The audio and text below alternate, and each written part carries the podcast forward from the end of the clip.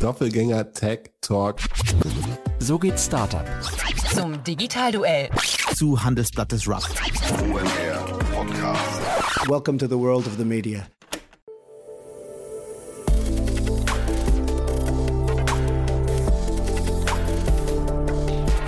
Startup Insider Daily. Media Talk. Die wichtigsten Startup-Medien im Dialog. Herzlich willkommen zum Startup Insider Media Talk. Ihr kennt unser Format. Wir stellen hier immer wichtige Podcasts vor, die man kennen sollte. In der Regel sind es Podcasts aus dem Startup-Universum, aber heute driften wir mal wieder ab in den Bereich Web 3.0, Krypto, Blockchain, NFTs und alles, was dazugehört. Denn wir haben Viktoria Kliech zu Gast. Sie ist Podcast-Host vom W3 Talk. Ein wirklich tolles Format und Victoria erklärt diese Welt mit ihrem Kollegen zusammen wirklich bis ins kleinste Detail. Macht großen Spaß dazu zu hören. Deswegen ein toller Podcast. Hier kommt jetzt also gleich Victoria Kliech, Podcast-Co-Host vom W3 Talk. Startup Insider Daily. Media Talk. Ähm, sehr schön, ja, ich bin verbunden mit Victoria Kliech, äh, Co-Gründerin vom W3 Fund, W3 Vision und vor allem Podcast-Host vom W3 Talk. Hallo Victoria. Hi, äh, hi Jan, schön hier zu sein. Danke. Ja, ich, ich freue mich sehr, dass wir sprechen. Es ist ja ein kleines Imperium, was wir da aufbauen. Du hast mir gerade auch schon erzählt, es kommt noch was dazu. Also führ uns doch mal vielleicht dadurch erstmal durch, bevor wir dann über den Podcast reden. Ja, super gerne. Ähm, genau, wir sind der W3-Fund im Kern, sprich wir sind Investmentfonds Berlin und investieren äh, in digitale Assets, also sprich NFTs und äh, jetzt seit einigen Monaten auch proaktiv in Web3-Startups in Early Stages und haben uns darüber hinaus eben auch mit der W3 Vision eine Art Event- und Medienhaus aufgebaut, äh, hatten das Flagship-Event in Köln mit der Demexco zusammen und ähm, darüber hinaus na, eben auch den Newsletter-Podcast, viel mediale Präsenz auch auf LinkedIn und äh, jetzt seit sehr, sehr frisch, sprich seit gestern äh, mit unserem Kick-Off-Event auch ein physisches Hub hier in Berlin, äh, was sich über drei Stockwerke verteilen wird und äh, so ein Coworking-Gedanken für die ganze Web3-Szene aufbauen soll. Und äh, genau da, daran arbeiten wir gerade noch ziemlich intensiv. Ja, jetzt will ich nicht ketzerisch werden, aber drei Stockwerke für die Web3-Community. Ähm, ich hätte fast gesagt, die ist so ein bisschen schon wieder am Abebben. Wie ist denn dein Blick da auf diesen ganzen Markt? Weil man hat ja so das Gefühl, ne, Krypto-Winter und so weiter und so fort, ähm, das, das wird ein bisschen dünner insgesamt. Das, äh, genau, da würde ich dir gerne widersprechen. Yay. Klar, ich denke, cool. dass, äh, genau, das ist ja, das ist ja immer ganz gut, wenn man in solche Diskussionen ja, reinkommt. Super, klar, gut. also klar, ich äh, verstehe natürlich oder man sieht es ja auch ganz eindeutig, dass äh, wir in einer sehr schwierigen Marktphase gerade sind. Also allein schon den Bitcoin unter 20.000 zu sehen, ist echt super kritisch. Nichtsdestotrotz entwickelt sich vor allem in den letzten, ich würde mal sagen, sechs Monaten eine Art neue Szene und Trends, wo Blockchain und Krypto eben nicht mehr nur an den finanziellen Sektor gebunden ist und äh, es nur darum geht, NFTs zu kaufen, Krypto zu kaufen, zu flippen und zu, also was auch immer, sondern sich auch wirklich jetzt sehr, sehr viele nachhaltige Projekte und äh, Startups entwickeln, die ähm, eben bisschen ich sag mal, ein bisschen länger äh, fristig in den Space denken und eben die Technologie nutzen, um an Ideen zu arbeiten. Das ist auch gerade Kernthese bei uns, dass wir eben in diese Bilder, die sich jetzt eben nochmal stark positionieren, investieren und auch nicht so stark auf die Trends im Kryptomarkt schauen. Klar, das ist einfacher gesagt als getan. Äh, nur weil wir, nur weil wir so denken und weil wir merken, dass die Web3-Szene da relativ nüchtern dem gegenübersteht. Äh, sprich, haben wir gestern bei unserem Event gemerkt, es waren 200 Leute da und alle haben irgendwas mit Web3 zu tun.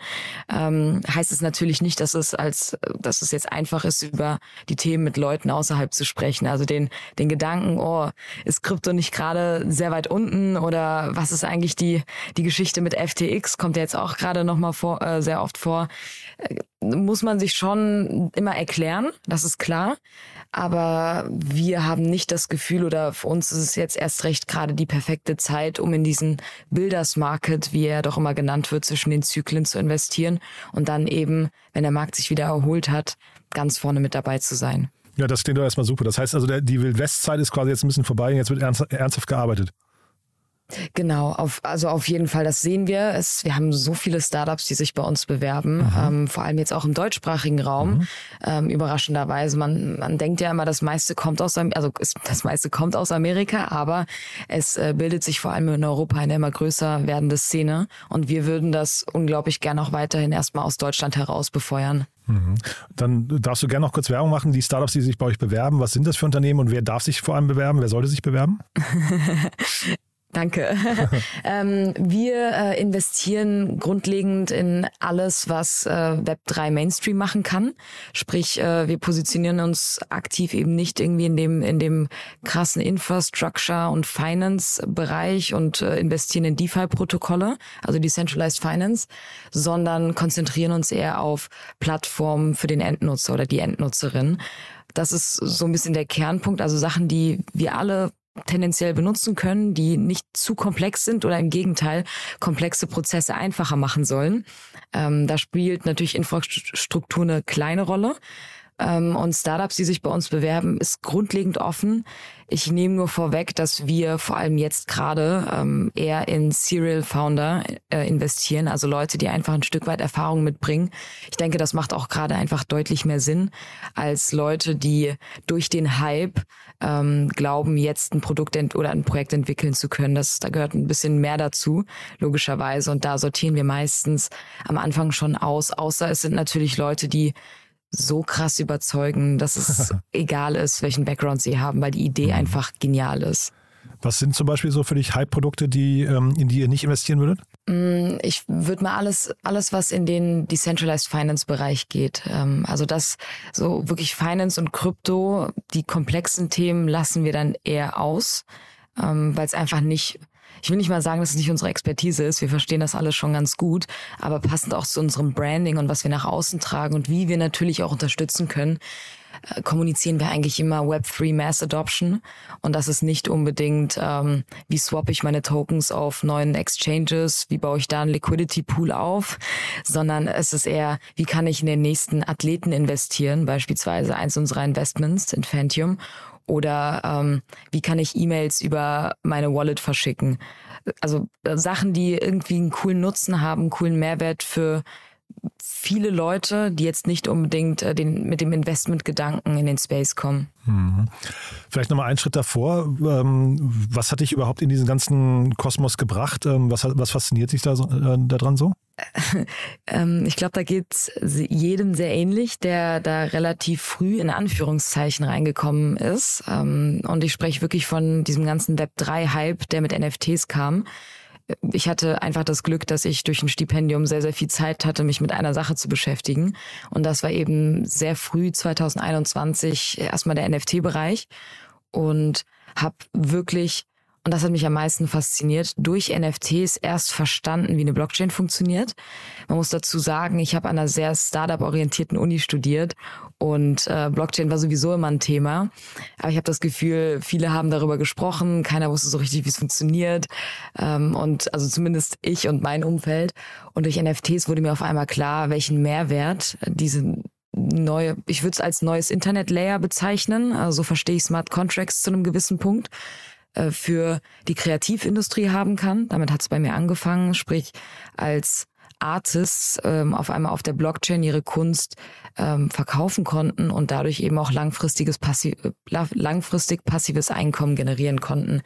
Und nicht nur das, dass du einfach als Creator deine Community ganz anders incentivieren kannst, dass du Ownership, und das ist sehr wichtig in einer immer mehr digital werdenden Gesellschaft, ähm, über die Blockchain wirklich sicher speichern kannst sodass dir nicht einfach irgendeine Instanz deine Daten oder deine Informationen, deine Social Identity wegnehmen kann.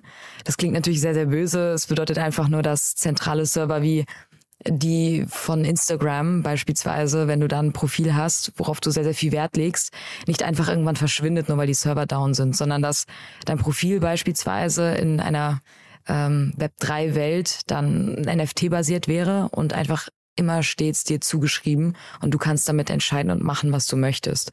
Und das war für mich der Aha-Moment. Und seien wir mal ehrlich, man weiß, wie, wie, wie viel Einfluss die Entwicklung und die Entstehung des Internets auf uns hat, nach wie vor.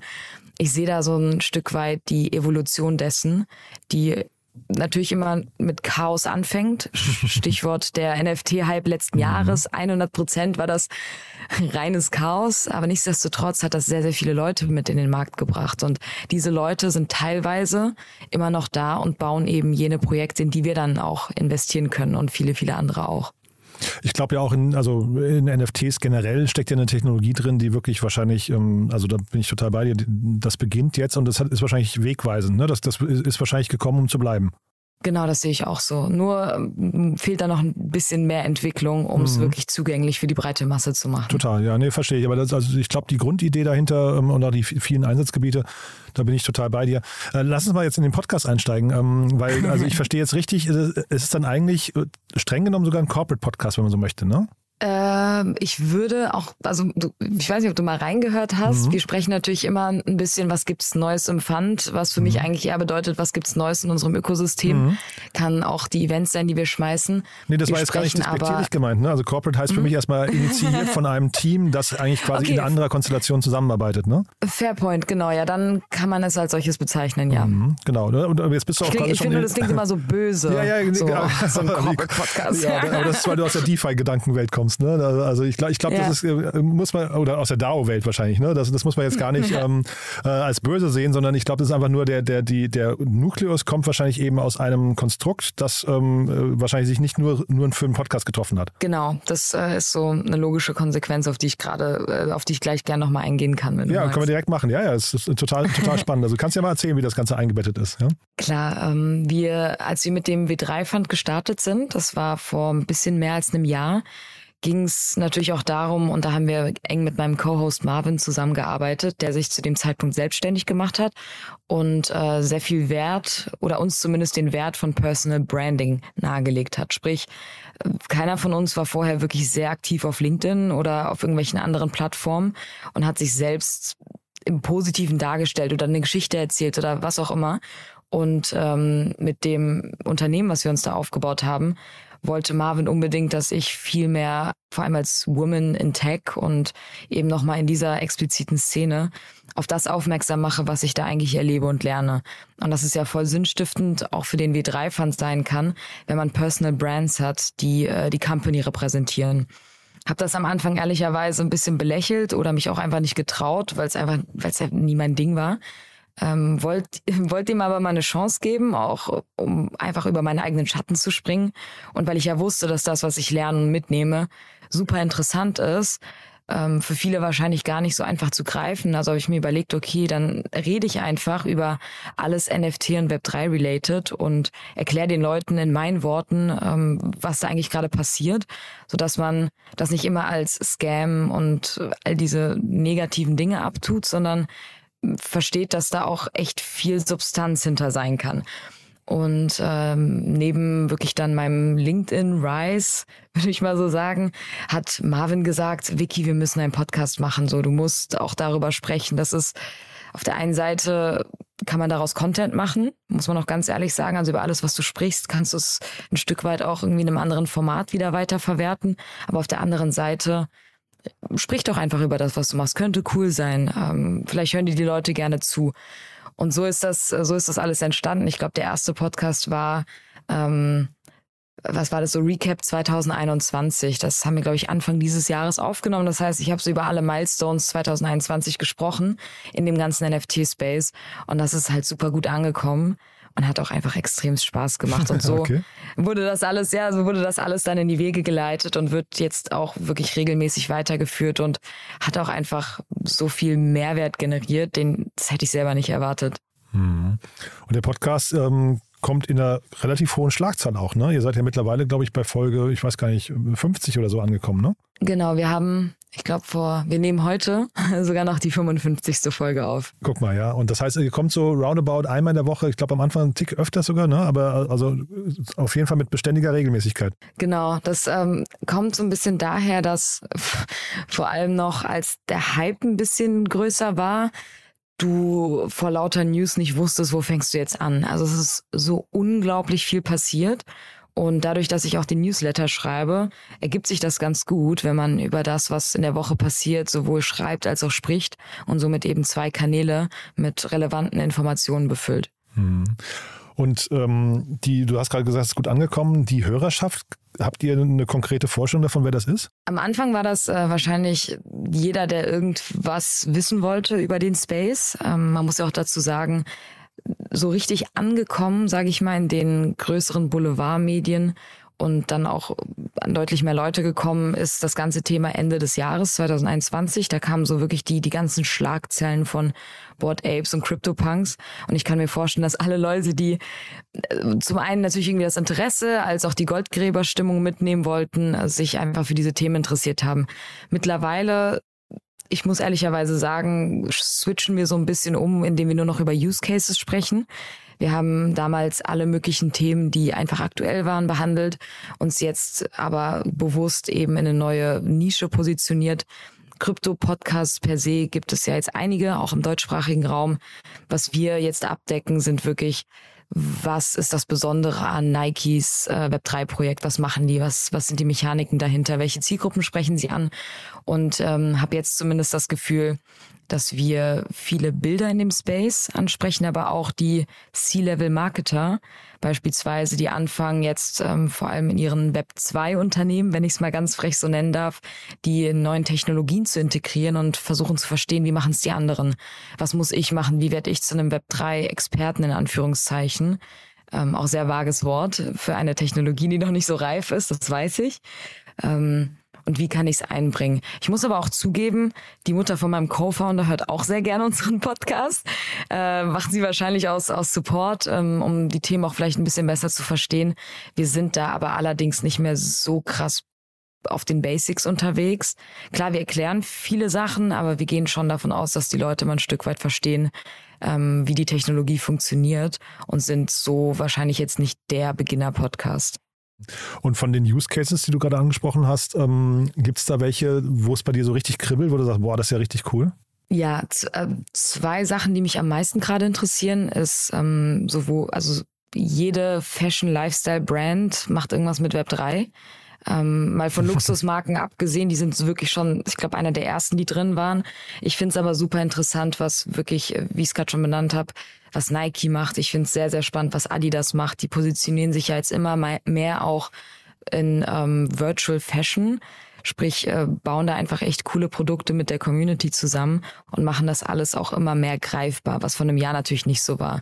Das heißt, ähm, alles mehr in digitale Welten shiften, mag gruselig für andere Generationen sein, ist für mich aber eine logische Konsequenz für alles, was jetzt nach uns kommt.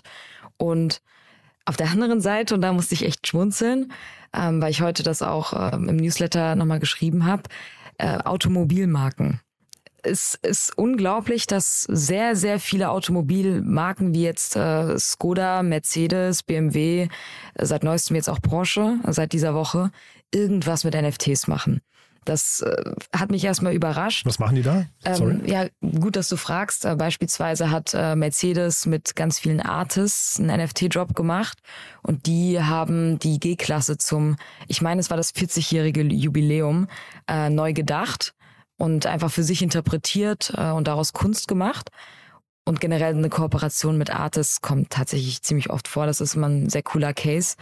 Dann hat äh, Skoda äh, mit Skodaverse ein eigenes Metaverse gebaut und ähm, so einfach neue Experiences für ihre Kunden ähm, eröffnet. Da kannst du mit einem neuen Modell rumfahren, du kannst dir NFT-Galerien anschauen, du kannst auch einfach rumlaufen.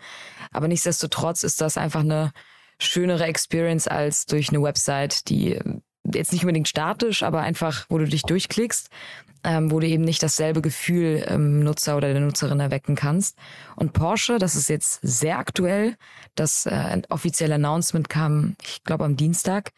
Die äh, machen auch einen NFT-Drop jetzt für den Januar und haben da eine sehr interaktive Art und Weise eingebaut, wie man diese NFTs vom Porsche 911, also von der von der, na wie heißt, von dem Modell 911, ähm, wie du, wie du das kaufen kannst, wie du es äh, für dich individualisieren kannst, je nachdem, welche, ähm, was du auswählst. Äh, an, an Wegen, die du gehen kannst. Also sehr interaktiv und langfristig soll natürlich in einer Art und Weise die Porsche Community nochmal neu gebunden werden.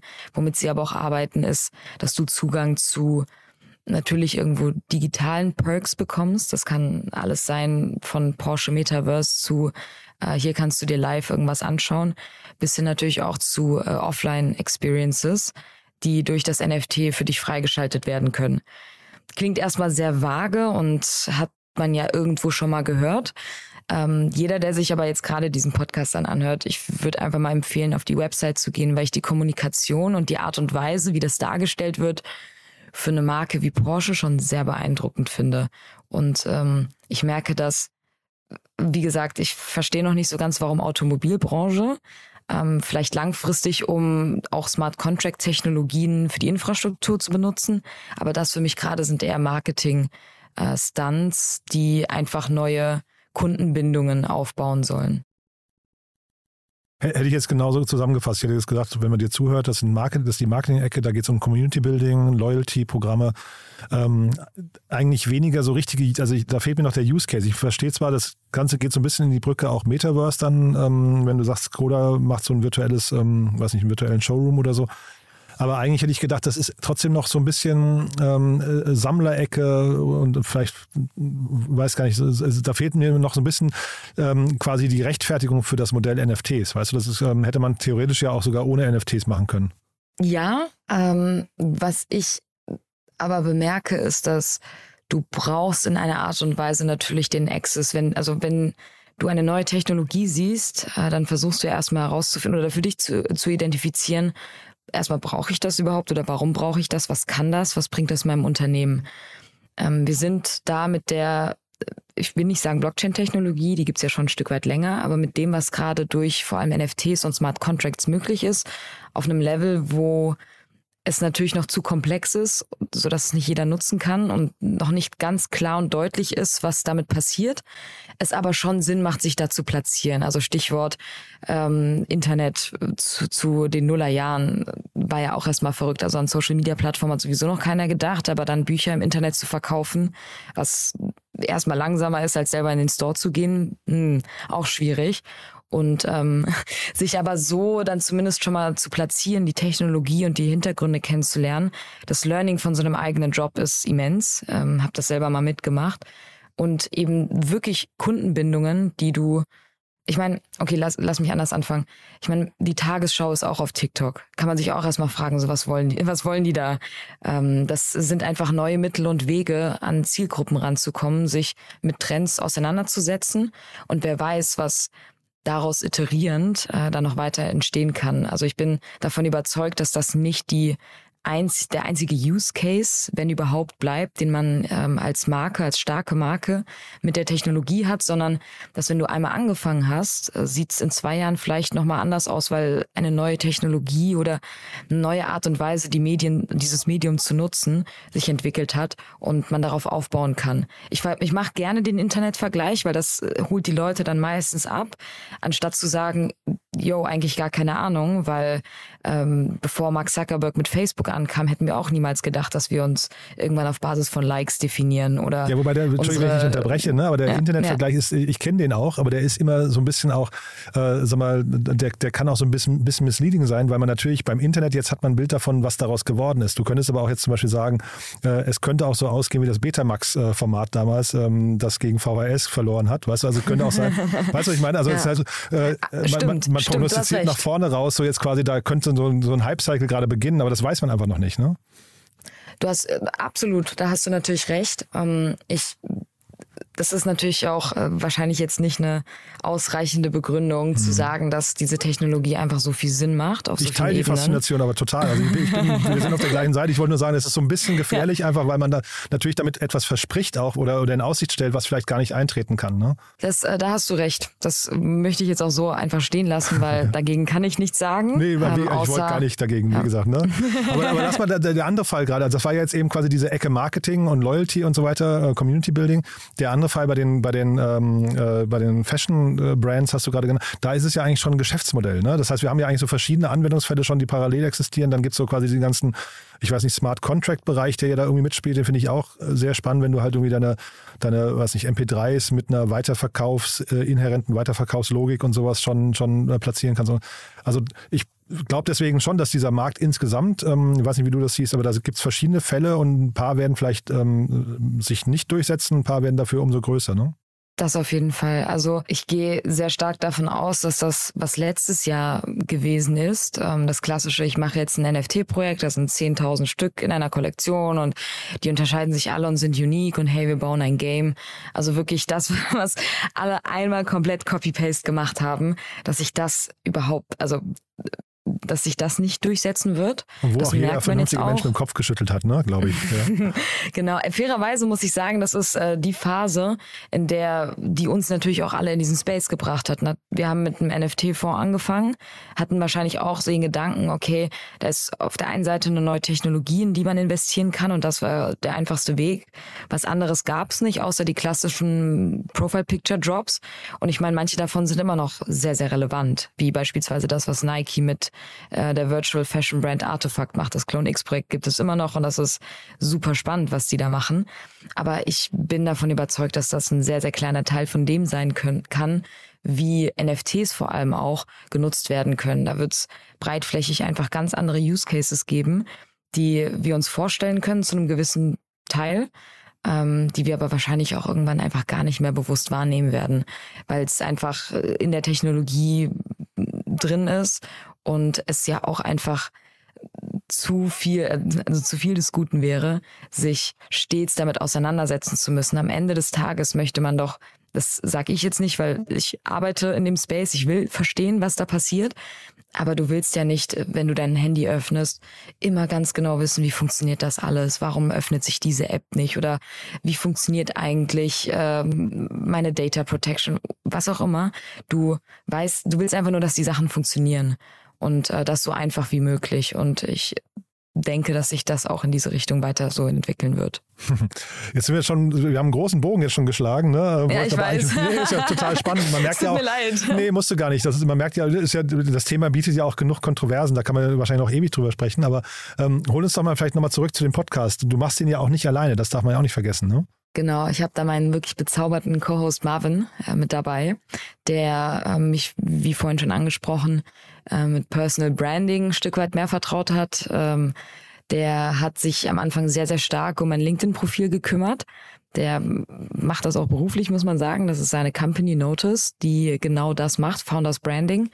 Und ähm, wirklich mein bester Gegenpart in diesem Podcast ist und ähm, eine super gute Moderation macht, das Ganze auch führt und natürlich die Person ist, wenn man uns so nebeneinander stellt, ist er der, der Fragen stellt, äh, Sachen zwar auch ein bisschen in den Kontext setzen kann, aber eben jetzt nicht Vollzeit in diesem Space arbeitet und mich dann mehr als, jetzt muss ich es leider wieder sagen, so Expertin darstellt ähm, und ich auf alles antworte und erkläre, was alles gerade passiert und er da die, die Gegenfragen stellt, so dass ich auch deutlich mehr Leute abgeholt fühlen, als wenn ich einen Monolog führen würde und sage, oh, das ist so geil, weil und äh, er mich da vielleicht auch manchmal zurückziehen kann und sagen kann, warte, das verstehe ich nicht, warum machen die das so oder was ist das Besondere daran? Ich glaube, das holt die Leute ab und man muss fairerweise dazu sagen, wir sind auch befreundet. Ähm, also das ganze Team im W3-Fund ähm, zu einem gewissen Teil ist sehr, sehr gut befreundet. Das heißt, ich glaube, was die Leute auch catcht und was mir so viel Spaß macht, ist der, der Vibe und die Art und Weise, wie wir auch miteinander sprechen. Mhm. Also dann drücke ich die Daumen, dass das nicht mal irgendwann äh, zum Problem wird, weil das ja, dieses, ne, aber also, ja, das ist nochmal ein ja. anderes Thema für, für, einen anderen Podcast vielleicht. Ja, ähm, ja. Dann ist Marvin quasi auch der, der äh, rote Faden an Gästen, ja, also quasi der Wiederholungstäter. Ähm, Gibt es andere Gäste, die bei euch öfters auftauchen? Tatsächlich bisher hatten wir nur einmal meinen Co-Founder, der zweimal da war. Ansonsten sind wir immer sehr, sehr wild durchmixt gewesen und wollen das auch vorerst so beibehalten, außer es ergibt sich jetzt auf Basis von einem Announcement oder sowas jemand, der unbedingt wieder rein muss. Aber wir sind noch lange nicht fertig, die wichtigsten Leute aus der Szene zu interviewen. Mhm. Und äh, zum Reinkommen, wenn man jetzt euren Podcast noch nicht kennt und mal reinhören möchte, also ich habe vorhin verstanden, die Folge 1 kam super an, die ist jetzt schon ein Jahr alt, aber damit könnte man wahrscheinlich beginnen und dann so, wenn es gut läuft, durchsuchten. Ja, aber äh, gibt es andere, die man, die man äh, hervorheben sollte aus deiner Sicht? Yes, ähm, wir haben, ich müsste jetzt nochmal schauen, welche genau es war. Ich denke, das ist knapp einen Monat her. Da ähm, haben wir tatsächlich nochmal so den, äh, den Vergleich von 2021 versus 2022 gemacht. Ähm, so knapp zum Jahresende jetzt. Meine Einschätzung, was hat sich verändert, was ist anders. So das, was mich jetzt auch am meisten daran begeistert. Genau, ich habe kurz nachgeschaut. Das ist die Folge 48. Ähm, die heißt Web 3 2022 versus 2021. Alles über die neuesten Web 3 und NFT Use Cases. Also genau das, was wir im Thema auch immer sehr, sehr stark positionieren möchten. Und ähm, haben auch gemerkt, dass Folgen, die in diese Richtung gehen, also Sachen vergleichen, was war besser und was sind Use Cases, was ist gerade im Trend, dass die auch eigentlich mit am meisten ankommen. Ich weiß nicht, ob das Clickbait-related ist, wenn man natürlich auch die richtigen Titel wählt, äh, muss ich fairerweise sagen, aber das kommt immer am besten an. Das scheint die Leute einfach am meisten zu interessieren. Mhm. Jetzt hast du vorhin schon gesagt, die Tagesschau ist auf TikTok. Findet man euch denn auf anderen Kanälen? Tatsächlich auch auf äh, TikTok. Ähm, ich kümmere mich da nicht selber drum. Wir haben äh, im Team einfach einen sehr guten Cutter, der, der unsere Podcasts schneidet und eben aus den wichtigsten Schnipseln, die irgendwie ganz cool sind, auch nochmal TikToks macht. Ähm, auf LinkedIn sind wir auch sehr, sehr stark. Da jetzt weniger mit einem Podcast, sondern einfach als Personal Brands. Klar, der Podcast wird erwähnt, aber ähm, nicht als Podcast-Page. Und ähm, wir laden unsere Videos immer auch auf YouTube hoch. Ähm, also sprich, die Leute können sich unseren Podcast auch anschauen. Und das machen überraschend viele.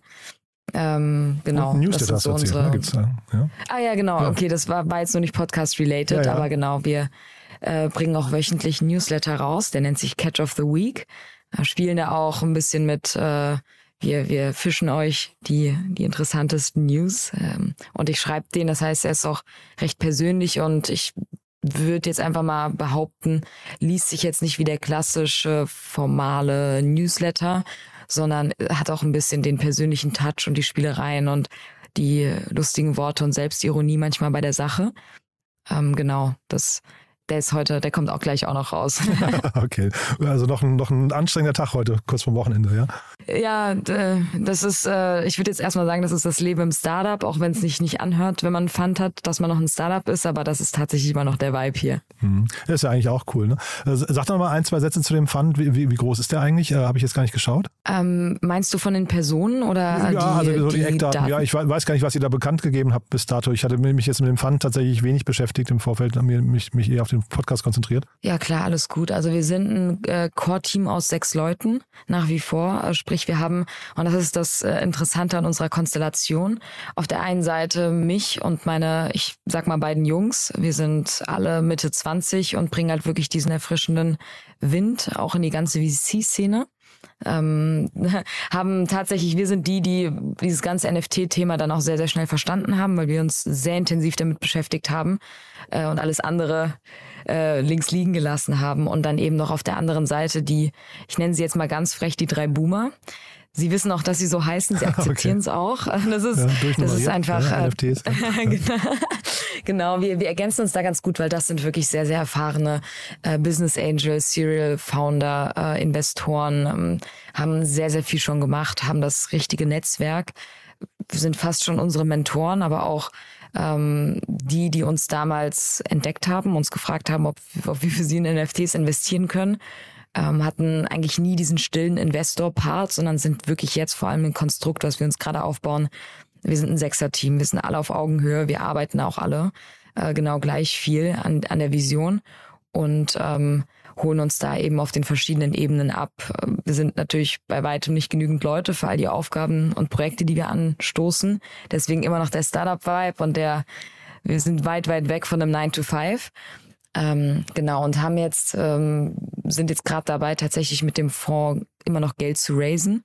Ähm, weil alles, was wir bisher investiert hatten, tatsächlich aus äh, sowohl jetzt hier dem, dem Sechser, aus der Sechser-Konstellation, beziehungsweise natürlich äh, weil es viel Geld ist, ähm, aus, aus dem Boomer, aus der Boomer-Konstellation kam äh, und eben durch, durch LPs, die unmittelbar in unserem Netzwerk waren. Das heißt, das Geld wurde meistens intern investiert und jetzt gehen wir wirklich raus mit einer, wir sind BaFin äh, lizenziert und können eben Fremdkapital aufnehmen ab 200.000.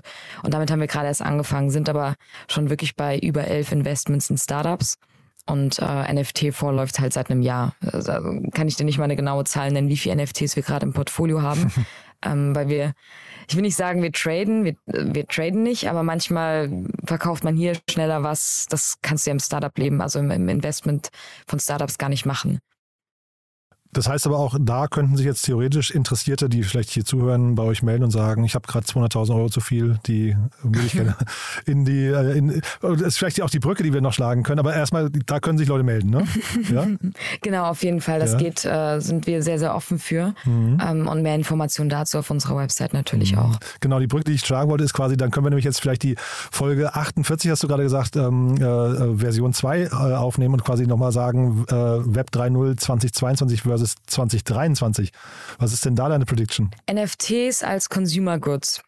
Punkt eins. Das ist das, was mich am meisten gecatcht hat und das, was ich jetzt auch am stärksten bemerke, dass ähm, NFTs bis heute teilweise immer noch vereinzelt sehr teuer sind. Ähm, dass dadurch, dass immer auf ETH-Basis, also meistens ist es ja Ethereum, beziehungsweise jetzt kommen Solana und andere äh, Blockchains natürlich noch mit dazu.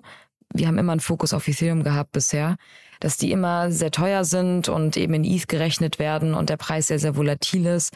Ende letzten Jahres war ETH bei über 4000 Dollar, äh, was natürlich immens hoch ist. Jetzt sind sie, glaube ich, bei knapp eins Und ähm, eben für viele auch technisch gesehen einfach gar nicht so zugänglich, sprich eine Metamask machen, sich irgendwo diesen Seed Phrase aufschreiben, Gas Fees zahlen, Token swappen, wenn man mal über Polygon was kaufen will. Das ist immer noch anspruchsvoll. Und das haben wahrscheinlich auch viele der Marken, die Anfang dieses Jahres oder letzten Jahres schon eingestiegen sind, haben das wahrscheinlich auch gemerkt. Ähm, Stichwort Nike, ich nehme es gerne als Beispiel. Die haben mit einem NFT-Projekt eine sehr große Szene in der Krypto-Bubble ähm, abgeholt mit ihrem Projekt. Das haben wir alle verstanden. Das ist mega cool, was sie da machen. Nichtsdestotrotz ist Nike eine sehr, sehr große Marke und verkauft sich zumindest als sehr, sehr inklusiv, sage ich jetzt auch mal ganz vorsichtig. Nicht alles, was Gold ist, glänzt, äh, nicht alles, was glänzt, ist Gold, aber die machen schon echt coolen Stuff in diesem Space und haben jetzt eben vor boah, das ist, glaube ich, wirklich zwei Wochen alt, drei Wochen alt, ähm, ihre Virtual Creations Plattform, die nennt sich Dot Swoosh, also heißt Dot Swoosh einfach, ähm, gedroppt und sind da gerade dabei, sich äh, wirklich eine, eine Plattform aufzubauen für alle Leute, die eben Krypto und NFTs nicht verstehen, die ein gewisses Interesse haben, das vielleicht zu verstehen, ähm, die aber dadurch eben ganz easy geonboardet und abgeholt werden. Und da kannst du eben so Nike Fashion Produkte im Digitalen selber mitkreieren, was ganz cool ist, weil du das ja im echten Leben nicht so gut kannst. Also ich kann jetzt nicht einfach mal so ein Schuh-Design, das ist ein bisschen schwierig. Digital ist das alles natürlich einfacher. Digital kann sich jeder mit, mit der IP, und das ist ganz wichtig, austoben, eigene Schuhe, Fashion erstellen äh, und langfristig alles, was sich halt Nike in ihrer Plattform slash Metaverse aufbaut. Und all diese Pieces ähm, sind kostengünstig. Zumindest wird das so kommuniziert, dass die teilweise 10 Dollar oder 50 Dollar kosten, geben Leute in Fortnite und anderen Spielen ja auch für Skins aus, muss man fairerweise sagen. Das sind ungefähr dieselben Preise und holen so eben deutlich mehr Leute ab. Genau dasselbe hat Adidas jetzt auch gemacht mit ihrer neuen Virtual Gear Kollektion, wie sie sich nennt. Und das hat Reddit gemacht, als, als die ihre ganzen User geonboardet haben. Starbucks macht das auch. Also alle großen Marken, die jetzt immer mehr in den Space kommen, versuchen einfach eine breitere Masse abzuholen. Und das funktioniert, indem du erstmal nichts machst, was ultra teuer ist. Wenn du nicht so stark über die Technologie sprichst. Klar, die Technologie ist ein fundamentaler Bestandteil für alles, was darüber hinaus laufen soll und für die all die Perks und die coole Experience aber keiner sagt so hart, also keiner sagt mehr NFTs. Das ist wie ein Bu-Wort geworden. okay. ähm, die suchen sich alle, also die ganzen Marken suchen sich einfach einen anderen Namen. Ähm, nur als Beispiel Meta, bei denen heißt es Digital Collectibles, gibt's ja auch mittlerweile auf, ähm, auf Facebook oder Instagram. Starbucks nennt ähm, die NFTs in ihrem Royalty-Programm Digital Stamps. Reddit hat sie Collectible Avatars genannt. Adidas sagt Virtual Gear ähm, Nike sagt Virtual Creations. Die Liste ist lang. Das heißt, wir waren heute richtig äh, retro, so oft wie wir NFTs gesagt haben. Ja, also wenn du, das ist halt der, es kommt ganz drauf an, wen du ansprechen willst. Und das haben eben alle begriffen und darin entwickelt sich auch sehr, sehr stark ein Trend. Und ähm, weil ich jetzt sehr, sehr, also sehr lange über den ersten Trend gesprochen habe, äh, also NFTs als, äh, als Consumer Goods, sprich einfach easy to get und to use, glaube ich, dass der ganze Virtual Identity Bereich nochmal viel weiter ausgeprägt wird.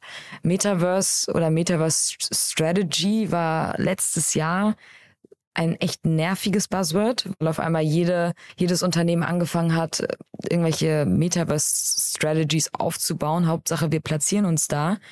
Ähm, vieles ist auch fehlgeschlagen. Nichtsdestotrotz, in einer Welt, die immer digitaler wird, in der jüngere Generation vor allem, ganz vorne eben mit dabei, anfangen, sich mit ihren Fortnite-Spielern oder Charakteren beispielsweise zu identifizieren, sei es auch einfach nur, ich kaufe mir Skins und ich ziehe mich jede Woche anders an. Äh, Gibt es halt eben Plattformen wie Roblox. Wirklich, wirklich krass, was da passiert. Ähm, da habe ich jetzt letztens auch erst einen sehr, sehr langen Report gelesen, eben über genau dieses Thema, also Metaverse und Gen Z. Dass eben die das total spannend finden, äh, ihren Avatar irgendwie nach ihren Belieben, sei es, weil sie jemand anderes sein wollen, ähm, zu schmücken oder sich halt auch wirklich an Fashion-Trends aus dem realen Leben orientieren. Und dass dieser ganze Bereich, okay, ich habe jetzt eine digitale Identität, ich laufe da jetzt irgendwie mit rum, ich treffe meine Freunde und ich möchte auch jemanden repräsentieren, dass der sich auch sehr, sehr stark weiter ausdrücken wird. Also das finde ich fast schon gruselig, wie schnell das dann doch ging. Und ähm, das nur um auf diesen Web3-Bereich wieder zurückzukommen. Auf der einen Seite ist Roblox natürlich nicht Web3. Äh, das ist eine zentrale digitale Welt slash Game. Nichtsdestotrotz brauchst du ja irgendwann, wenn du Geld für Skins ausgibst, wäre wär ja cool, wenn du die irgendwie auch selbstständig weiterverkaufen kannst und das Geld natürlich auch wieder rausziehen kannst. Äh, wir haben so viel Geld in FIFA reingesteckt, das nie rausbekommen oder in Fortnite oder sonst irgendwas. Mit NFTs sieht das halt alles anders aus. Wenn all diese Fashion Pieces NFTs wären, gehören sie dir. Du kannst sie tragen, du kannst sie benutzen, sie können sich weiterentwickeln. Und mit einer Weiterentwicklung steigert sich beispielsweise auch ein Wert. Ähm, oder weil es ein seltenes Stück ist, was auch immer. Aber du kannst es weiterverkaufen. Oder es kann, es enthält Informationen, die dir auf einer anderen Plattform anderen Zugang geben. Das ist ja das Schöne daran. Du kannst es auf einmal mitnehmen und ähm, das ist etwas, was sich auch weiterentwickeln wird. Also diese Interoperabilität der Zungenbrecher ist gerade in der in, ja Dankeschön ja. in der in der Blockchain-Technologie noch echt ein Brocken, muss ich ganz ehrlich sagen. Super viele Schwierigkeiten, aber wenn das Ding erstmal funktioniert und du egal auf welcher Blockchain, egal welches Format von NFTs whatever, wenn du das einmal hingekriegt hast, dann glaube ich, gibt es einen richtig krassen Boom. Mhm. Aber dann trotzdem, du hast jetzt über Fashion gesprochen. Es gibt ja auch diese ganzen mhm. Beispiele, Grundstücke im Decentraland oder Otherland oder wie die alles heißen. Ist das mhm. dann ein Thema, das dann in die gleiche Kerbe schlägt? Also würdest du sagen, die kriegen dann auch ein, die erleben auch ein Revival dadurch? Ich bin da ein bisschen skeptisch. Mhm. Ähm, ich verstehe und wir haben auch selber in, in diverse Metaverse-Lands investiert. Also schieße ich mir da, glaube ich, selber ins Bein. Sollte man gar nicht so laut grade, sagen heute. genau. Nö, das, aber ja. das ist fair. Ich meine, das ja. sind äh, Sachen, wir haben jetzt auch schon länger kein Land mehr gekauft. Es kommt, glaube ich, auf die Umgebung an. Je nachdem, was es ist und was es kann. Ich denke, wenn du wirklich Games hast, Games habe ich gar nicht erwähnt, aber Games dauert noch länger, deswegen würde ich es nicht mal in 2023 reintun. Web 3 im Gaming ist insane gut. Äh, die, die Lösung, die es irgendwann sein kann, aber bei weitem noch nicht ist. Dass du all das, was du einfach im Spiel machst, dass du es auch wirklich benutzen kannst. Ähm, und ich denke, wenn du da Land kaufst, also in Spielen, wo es Sinn macht, Land zu kaufen, weil dieses Land dir gewisse Ressourcen gibt, damit kannst du dies und das machen, bestimmt gut. Da werden dann Spiele auch nochmal neu gedacht, ne, glaube ich, wenn, wenn man das damit gewinnt, ne? Natürlich. Ne? Ja, mhm. und genau das, das ist es ja. Ich glaube, deswegen dauert es unter anderem noch. Also so ein AAA-Game aufzuziehen, dauert sowieso erstmal Jahre und da aber auch noch eine Ökonomie, die nicht mehr geschlossen ist, sondern geöffnet ist für alle ähm, sowohl in der echten als auch in der digitalen Welt. Das ist einfach, es kostet ein bisschen Zeit, sich da reinzudenken. Und ich bin nicht so sicher, ob es den Leuten wirklich so viel wert ist, Geld für Land auszugeben. Es macht Sinn, wenn wir alle in einem Metaverse unterwegs sind, genauso wie wir hier halt unsere Wohnung anmieten oder ein Haus kaufen oder was auch immer. Ich verstehe das schon.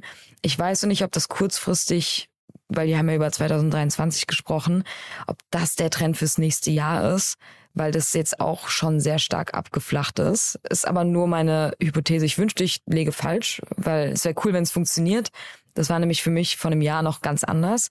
Jetzt gerade sehe ich aber den Shift eher in eine andere Richtung. Und ähm, man sieht ja jetzt bei, bei ähm, Facebook, Meta, also das Metaverse da, das ist ja eine große Baustelle. Apple steht aber irgendwie in Startlöchern. Siehst du die irgendwie in diesen ganzen Space noch vordringen? Boah, Apple ist ein sehr schwieriges Pflaster. Mhm. Ähm, die, also im Sinne von also, unberechenbar, ne? Äh, nein, tatsächlich eher auch in, der, auf der, in diesem ganzen Kryptobereich. Die haben nämlich ähm, genauso wie, wie Meta da sehr starke Restriktionen, wie äh, mit diesen sogenannten Royalty-Fees umgegangen wird. Das sind eben die Prozente an passivem Einkommen, die ein Artist generieren kann durch den Smart Contract. Ähm, dass das, also grundlegend ist das auf der Blockchain meistens so, dass wenn ich ein NFT erstelle, ich setze das irgendwas zwischen 2,5 und 10 Prozent, je nachdem, was für eine Art von Artist ich bin, ob ich eine NFT Profile Picture Kollektion mache, da ist es meistens 2,5.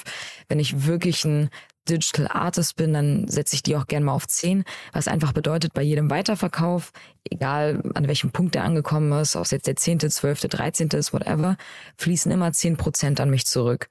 Und das, da setzt Apple gerade einfach einen Keil vor und sagt, dass äh, das alles über In-App-Purchases laufen muss und das sind immer 30 Prozent. Das, was Elon Musk jetzt gerade dir, äh, als Hidden Fee, glaube ich, oder Secret Fee äh, bezeichnet hat, ne? Ja, ja so, so, ein, so ein Stück weit. Das ist einfach krass, wie viel Geld natürlich Apple noch damit machen kann. Das ist ja auch erstmal fein. Nichtsdestotrotz, ähm, wenn ich von, und das wird ja meistens on top noch gerechnet, beziehungsweise das, das ist einfach weniger, was du dann verdienen kannst. Das spiegelt überhaupt nicht diesen Web3-Ethos dar. Ähm, wirklich Werte zurück an die Creator ähm, fließen zu lassen. Läuft dem eigentlich sogar ähm, zuwider, ne? Das ist eigentlich quasi das, das genau. Konträre dazu, ne? Mhm. Genau, plus die sind äh, jetzt, das ist so das letzte Update, was von dem ich Bescheid weiß, weil wir auch mit unseren Portfolio-Companies da manchmal drüber reden, wenn die halt Apps für den Apple Store machen wollen, dann ist es halt super schwierig, wenn du eigentlich nichts mit Krypto machen solltest, weil Apple irgendwie immer einen Weg findet, Nein zu sagen. Und, und das ist jetzt als letztes gekommen, du darfst ja diesen ganzen Spekulationsgedanken da nicht reinbringen, was super schwer ist bei NFTs. Du darfst also keine Utilities da dran packen weil alle Utilities lösen in irgendeiner Art und Weise Spekulationen aus. Sprich, wenn du äh, einen NFT hast, der den Zugang zu dem und dem gibt und die werden ähm, zufällig geraffelt, dann ist das wie Lotto spielen und du willst halt einfach genau das haben und du spekulierst darauf, dass es irgendwie cooler wird, was auch immer. Und da sagt Apple halt komplett nein. Also das Einzige, wenn du NFTs verkaufst, dann darf das nicht über Krypto laufen. Es muss mit Fiat Money bezahlt werden. Mm, und darf halt nichts versprechen, was Glücksspiel gleicht, sage ich jetzt einfach mal. Und das ist sehr, sehr schwierig, da irgendwie einen Weg daran vorbeizufinden. Stand jetzt zumindest. Ich glaube und hoffe, dass sie Metaverse Glasses machen, tatsächlich. Ähm, sprich, die andere Seite irgendwie im Web 2 noch mit bespielen, was ich gar nicht mal so schlimm finde. Ich finde diese Oculus Quests von Meta einfach noch nicht so so sexy und auch nicht alltagskonform. Und da kann ich mir vorstellen, dass der Apple wirklich ein Design-Piece raushauen kann, was ganz cool ist. Aber ja, ich bin da, ich bin ein sehr großer Apple-Fan, aber glaube, dass das noch ein bisschen dauern wird. Also wir merken ja, wir, wir können jetzt noch das nächste Thema aufmachen, aber ich glaube, äh, von, von Podcast her, ähm, vielleicht nochmal äh, drauf geschaut, haben wir da was Wichtiges vergessen aus deiner Sicht? Also ähm, wir haben so, ich gucke gerade hier nochmal auf meine, meine Fragen, wir haben so euer Universum, glaube ich, ganz gut ähm, umrissen. Ne? Wir haben die einzelnen Kanäle, auf denen man euch findet, neben dem Podcast. Ähm, wir haben die wichtigsten Folgen. Haben wir aus deiner Sicht was Wichtiges, Wichtiges vergessen? Ähm, nö, ich glaube, am Ende ist einfach noch wichtig zu erwähnen, wie der Podcast und das Konstrukt passt, was wir uns aufgebaut haben. Ähm, falls es nicht schon irgendwie für eine Zuhörerin oder ein Zuhörer klar geworden ist, ähm, so ein Podcast ist einfach immer gut, um Leute auch über verschiedene Kanäle zu erreichen. Und das machen wir eben nicht nur mit einem Podcast, auch mit Newsletter. Hat aber persönlich immer den coolen Touch, dass Leute sich das on the side mal anhören können. Wir machen Deep Dives in Themen, die kannst du mit ähm, mit einem Newsletter meistens gar nicht machen, weil keiner Bock hat, 30 Minuten zu lesen. Aber 30 Minuten sich was anzuhören und Leuten einfach dabei zuzuhören, wie, wie sie über Sachen sprechen, kann vor allem in dem Bereich ganz sinnstiftend sein, weil wir sprechen jetzt nicht über die Technologie im Sinne von, ich erkläre jetzt nicht irgendwie, was ZK-Proofs sind oder wie so ein Token-Swap funktioniert oder Bridges. Das ist, ich verstehe das, aber ich spreche darüber nicht, äh, weil du viele Leute verlierst. Ähm, aber du erklärst halt wirklich die, die Kernmaterie und du stellst Sachen in Kontext. Das kannst du einfach in einem Audioformat viel besser als äh, wenn du schreiben würdest. Ist jetzt meine Grundeinschätzung und ich glaube, das ist eben das, was auch gut ankommt und äh, was die Leute dann auch immer ein Stück weit mitnehmen können. Jetzt sagst du gerade 30 Minuten, das hatte ich mir tatsächlich noch aufgeschrieben. Ich habe so die, die typische Länge bei euch gar nicht identifizieren können. Ich habe Folgen gesehen, die sind äh, eine Stunde oder länger und dann habe ich aber auch ganz kurze, sieben Minuten war, glaube ich, das kürzeste, was ich gefunden habe. Ja. Ähm, was ist da so die, die, Logik dahinter? Genau, grundlegend ähm, reden Marvin und ich eine Stunde. Wir versuchen es schon so oft irgendwie kürzer zu machen, weil wir die ganze Zeit glauben, ich glaube, die Leute wollen was Kürzeres. Wenn wir uns allerdings unsere Durchschnittszahlen anschauen, dann kommt das nicht so stark raus. Also die hören das Average immer 50, 55 Minuten, äh, was ja so gut wie bis zum Ende ist. Und ähm, die, die du als sehr kurz identifiziert hast, das waren, wir haben auf unserer Konferenz mit der Demexco, also die W3 Vision X Demexco, haben wir eine Live-Podcast-Session gemacht mit ganz vielen verschiedenen Leuten. Ähm, also sprich on-site, wirklich immer die coolen Leute, die Speaker, alle möglichen Leute abgefangen, mit denen gesprochen. Und teilweise waren die Leute halt einfach nur kurz da. Und es wäre auch wahrscheinlich ein krasser Overload gewesen, da immer eine Stunde mit den Leuten zu sprechen. Und das sind eben die Podcast-Pieces, die wir hochgeladen haben. Also teilweise sieben Minuten, teilweise 15, dann wieder acht. Ähm, das war so die, die Serie, die wir da gestartet haben und jetzt wieder in das klassische Podcast-Format kommen ähm, und uns immer noch überlegen, ob das die perfekte Länge ist. Aber wir kriegen es auch nicht hin, weniger zu sprechen. Wir driften im positiven Sinne halt auch viel in andere Themen ab, weil selbst in so einer Marktphase wie dieser unglaublich viel stattfindet. Und das willst du ja irgendwie dann trotzdem in deinem Weekly Recap covern. Ähm, genau, sind aber da auch offen für Feedback natürlich. Mhm. Aber ich höre vor allem so einen, so einen Grundoptimismus raus. Das nächste Jahr wird auf jeden Fall, wird, wird, NFTs verschwinden nicht, Krypto verschwindet nicht, ne? weil es ja, ich glaube, viele fragen sich gerade so ein bisschen, äh, wo geht da die Reise hin? Du hast ja vorhin gerade, glaube ich, eingangs gesagt, es ist ähm, äh, kritisch. Hast du, glaube ich, gesagt, dass der Bitcoin unter 20.000 ist. Ne? Also es gibt so ein paar Indikatoren, die eigentlich vielleicht auch so ein bisschen Angst machen können, aber das höre ich raus, ist bei dir nicht der Fall. Nee, ähm, tatsächlich bin ich fast bullischer als noch vor einem Jahr, äh, wo, wo der große Hype war und wo alle angefangen haben, sich damit zu beschäftigen, weil ich jetzt einfach also erstens die Materie natürlich ein deutliches Stücken besser verstehe. Wenn du das jetzt irgendwie zwei Jahre Vollzeit machst, dann weißt du ungefähr, was, was abgeht. Auf der anderen Seite sich einfach wirklich echt gute Businessmodelle durchsetzen, die es einfach von einem Jahr noch nicht gab. Also von einem Jahr war das eine reine Goldgräber-Investmentstimmung und jeder wollte schnelles Geld machen und es ist ja auch fein für alle, die es geschafft haben. Aber das, was ich jetzt gerade sehe, was sich entwickelt, hat für mich viel, viel mehr Substanz und zeigt, also bringt die Technologie nochmal ein ganz anderes Licht es wird wahrscheinlich einfach vieles jetzt ein bisschen abgebremst, was nicht mehr schlecht sein muss. Äh, die Blockchain ist Open Source. Das heißt, sehr, sehr viel hat sich einfach in einer exponentiellen Kurve entwickelt, weil es für jeden zugänglich war, einmal auf Copy-Paste zu drücken und äh, einfach dasselbe Projekt nochmal zu machen, nur irgendwie mit anderen Tierbildern.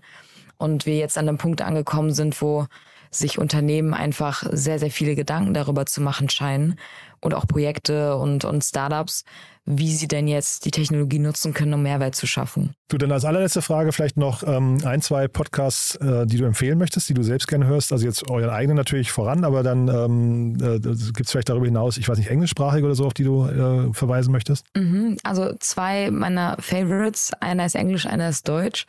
Der englische ist der Bankless Podcast ich glaube, jeder, der in Krypto ist, kennt den. Äh, das ist, glaube ich, so der bekannteste Podcast überhaupt. Der ist natürlich noch ein bisschen mehr Krypto-lastig, also die Themen, über die wir eigentlich nicht sprechen. Ich finde es aber, es gibt dir immer ein sehr gutes Bild darüber, was eigentlich gerade in dem Krypto passiert, auch im Markt tatsächlich, was trotzdem wichtig ist. Du musst wissen, was gerade abgeht, auch wenn du über Use Cases sprichst. Und ähm, der einfach echt immer sehr, sehr coole Gäste hat. Also die haben wirklich immer die Creme de la Creme aus der, aus der Szene dabei und das ist halt super spannend. Und ein deutschsprachiger Podcast, den ich sehr, sehr, sehr gerne höre, ist, der heißt Alles Coin, nichts muss. Das ist ähm, Florian von Adomeit, ne? Florian Adomeit. Ja, ja, ja, genau. genau. Von Florian und äh, Julius Nagel, Julius der früher bei der Ethereum Foundation auch gearbeitet hat. Wirklich sehr, sehr geniale Köpfe. Und ich höre den super gerne. Auch tendenziell eher ein bisschen kryptolastiger, was aber cool ist, weil ich habe das Gefühl, viele sprechen eben über Krypto und wenig über Use Cases, wo wir uns einfach ganz cool platzieren können, wo wir bewusst sagen, ey, es gibt so coolen Crypto-Native-Content, die sprechen über Markt und Plattform und alles. Ähm, da müssen wir uns nicht mehr platzieren, weil es machen andere schon echt gut. Wir machen das, was wir gut können. Und ähm, trotzdem höre ich sehr gerne on the side noch solche Sachen, um mich einfach auch immer auf dem Laufenden zu halten und auch dahingehend weiterzubilden. Super. Victoria, dann hat mir das ganz großen Spaß gemacht, muss ich sagen. War, äh, jetzt haben wir die Stunde auch fast voll. Ne? Also von daher war es eine schöne Stunde. Ganz lieben Dank, dass du da warst. Und dann würde ich sagen, wir verlinken alles, was du gerade genannt hast, in den Show Notes und wir bleiben in Kontakt. Äh, können jederzeit nochmal ein Update machen. Ja? Ja, vielen lieben Dank, Jan. Vielen Dank für die Einladung. Startup Insider Daily Media Talk. Der Vorstellungsdialog empfehlenswerter Startup-Medien, Podcasts und Co. So, das war also Viktoria Kliech, Podcast-Co-Host vom W3 Talk. Ein tolles Format, am besten gleich mal äh, reinhören und auch abonnieren. Lohnt sich wirklich. Und wenn ihr das Gefühl habt, dass sich dieser Podcast hier lohnt, dann freuen wir uns natürlich, wenn ihr den weiterempfehlt an Freunde, Bekannte, Arbeitskolleginnen, Kollegen, äh, Menschen aus eurem Familienkreis, Menschen, die mit Krypto oder NFTs reich geworden sind oder die vielleicht wissen wollen, wie die Zukunft da aussieht. Also so oder so, vielen Dank fürs Zuhören, fürs Weiterempfehlen und ansonsten euch erstmal ein wunderschönes Wochenende und dann spätestens bis Montag. Alles Gute. Ciao, ciao.